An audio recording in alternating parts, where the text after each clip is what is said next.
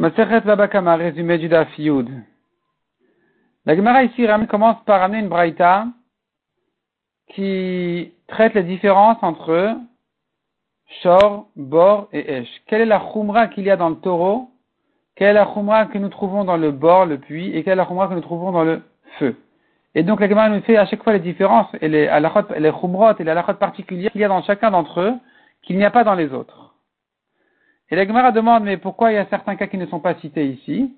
La Gemara propose de dire que cette Braïta, elle pense, comme Rabbi Houda, qui n'est pas d'accord avec ces, cas qui n'ont pas été cités dans la Braïta, comme par exemple le taureau qui a cassé des kelim, des objets, il est chayav, alors que dans le puits, il est pas tour. Rabbi Houda, dit, ben non, dans le puits aussi, il est chayav. Et la Gemara demande, mais si tu vas comme Rabbi Houda, tu auras un autre problème avec cette Braïta. Et la Gemara, donc finalement, elle reste comme ça en disant c'est difficile d'établir de, de, cette braïta-là comme Rabbi Yehuda. Après tout ça, la Gemara reprend ce qu'on a vu dans la Mishnah. Celui qui a préparé une partie du dommage, il en est responsable entièrement. De quoi il s'agit? La Gemara explique qu'il s'agit de quelqu'un qui a creusé neuf tfachim dans la terre, et venu le suivant, il a creusé le dixième.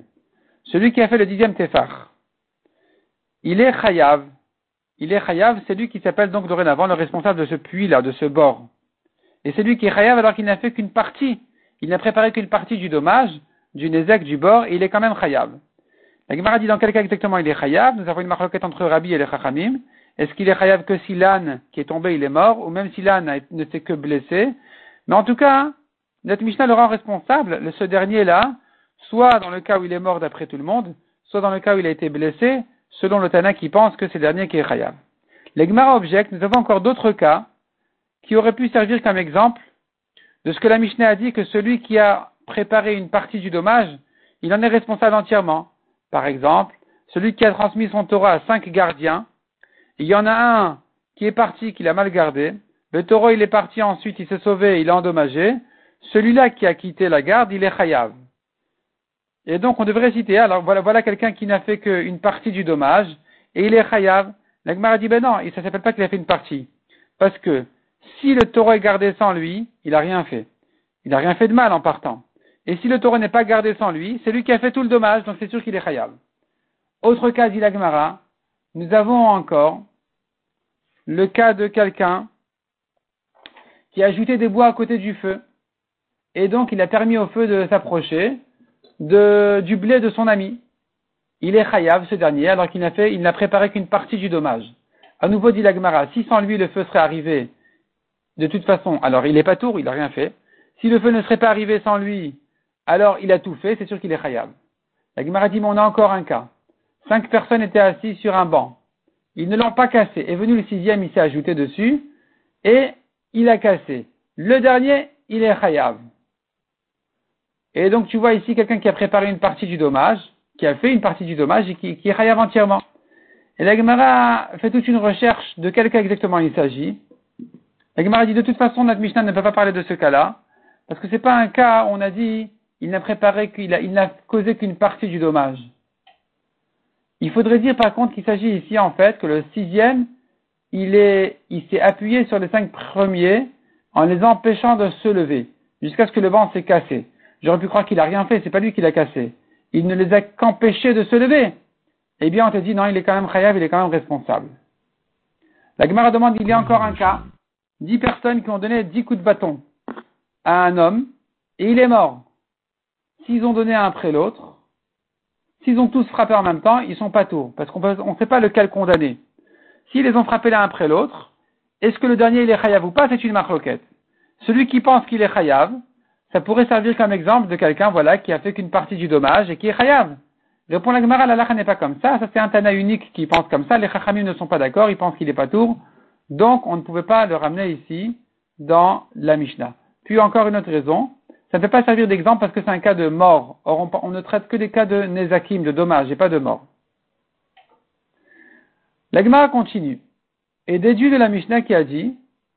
Je suis chayav de payer, de dédommager. Donc c'est écrit dans la Mishnah tashlume nizko. Ça vient du mot tashlum qui veut dire complément. La Gemara déduit de là que celui qui a tuer, par exemple, endommager l'âne ou un animal de son ami, par exemple, eh bien, il lui rend les débris, il lui rend le cadavre, et il paye que la différence entre le vivant et le mort. Et le mazik n'a pas à garder chez lui le cadavre, il peut le rendre directement au Nizak, à celui qui était endommagé, en ne payant que la différence. La Gemara ramène là-dessus trois psukim dans la Torah, et nous explique pourquoi on a besoin des trois psukim sur ce principe-là, que finalement il ne paye que la différence entre le vivant et le mort, et lui, le mazik qui est endommagé, peut rendre le mort, le cadavre, au Nizak, à son propriétaire.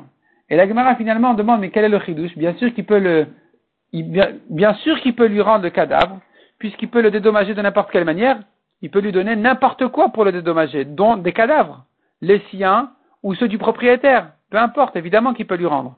Répond la Gemara, non, le chidouche il est de dire que même si maintenant le cadavre a baissé de valeur, depuis le moment où il est mort jusqu'au moment où ils sont arrivés au Bedin, eh bien, j'aurais pu croire que donc, au moins, le mazik doit évaluer le moment où il va au Beddin et payer toute la différence.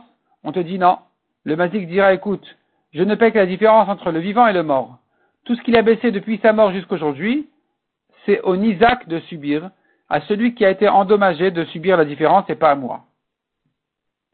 La Gemara là-dessus propose de dire que c'est en fait une marloquette Tanaïm, sur un passage qui dit Yevi'e ou Ed, Comment on comprend ce pasouk là Enfin, on a deux, deux Tanaïm là-dessus. Un qui explique que si le gardien a mal gardé, ou plutôt si le gardien, il se trouve un gardien d'un troupeau, voilà que un agneau a été dévoré, donc il y a ou aide, il doit amener des témoins comme quoi ça a été dévoré béonès, il y pouvait rien, il a fait son maximum, et il est pas tour. Selon Abba Shaoul, non. Yevi ou aide, ça veut dire il amène le cadavre au Beddin. La Gemara comprend de là que leur marloquette, est-ce qu'il doit amener le cadavre au Badin ou pas, ou, est-ce que la, la, dracha, elle est de dire qu'il amène le cadavre au Badin ou pas, revient finalement à cette marloquette de savoir qui c'est qui doit subir la différence depuis la mort jusqu'au moment du Badin. La Gemara dit non, c'est pas ça la marloquette. La marloquette est là à savoir qui c'est qui doit se fatiguer d'amener le cadavre. Qui c'est qui doit se fatiguer de transporter. Est-ce que le mazik peut dire au Nizak, débrouille-toi avec là où il est, ou bien le Nizak peut lui dire, écoute, non, tu dois me l'amener. Et c'est ça leur marloquette. Et l'Egma ramène là-dessus encore une braïta qui dit effectivement que euh, on puisse euh, responsabiliser le mazik qui est celui qui est endommagé de se fatiguer à transporter et amener le cadavre jusqu'à son propriétaire et ensuite de payer la différence.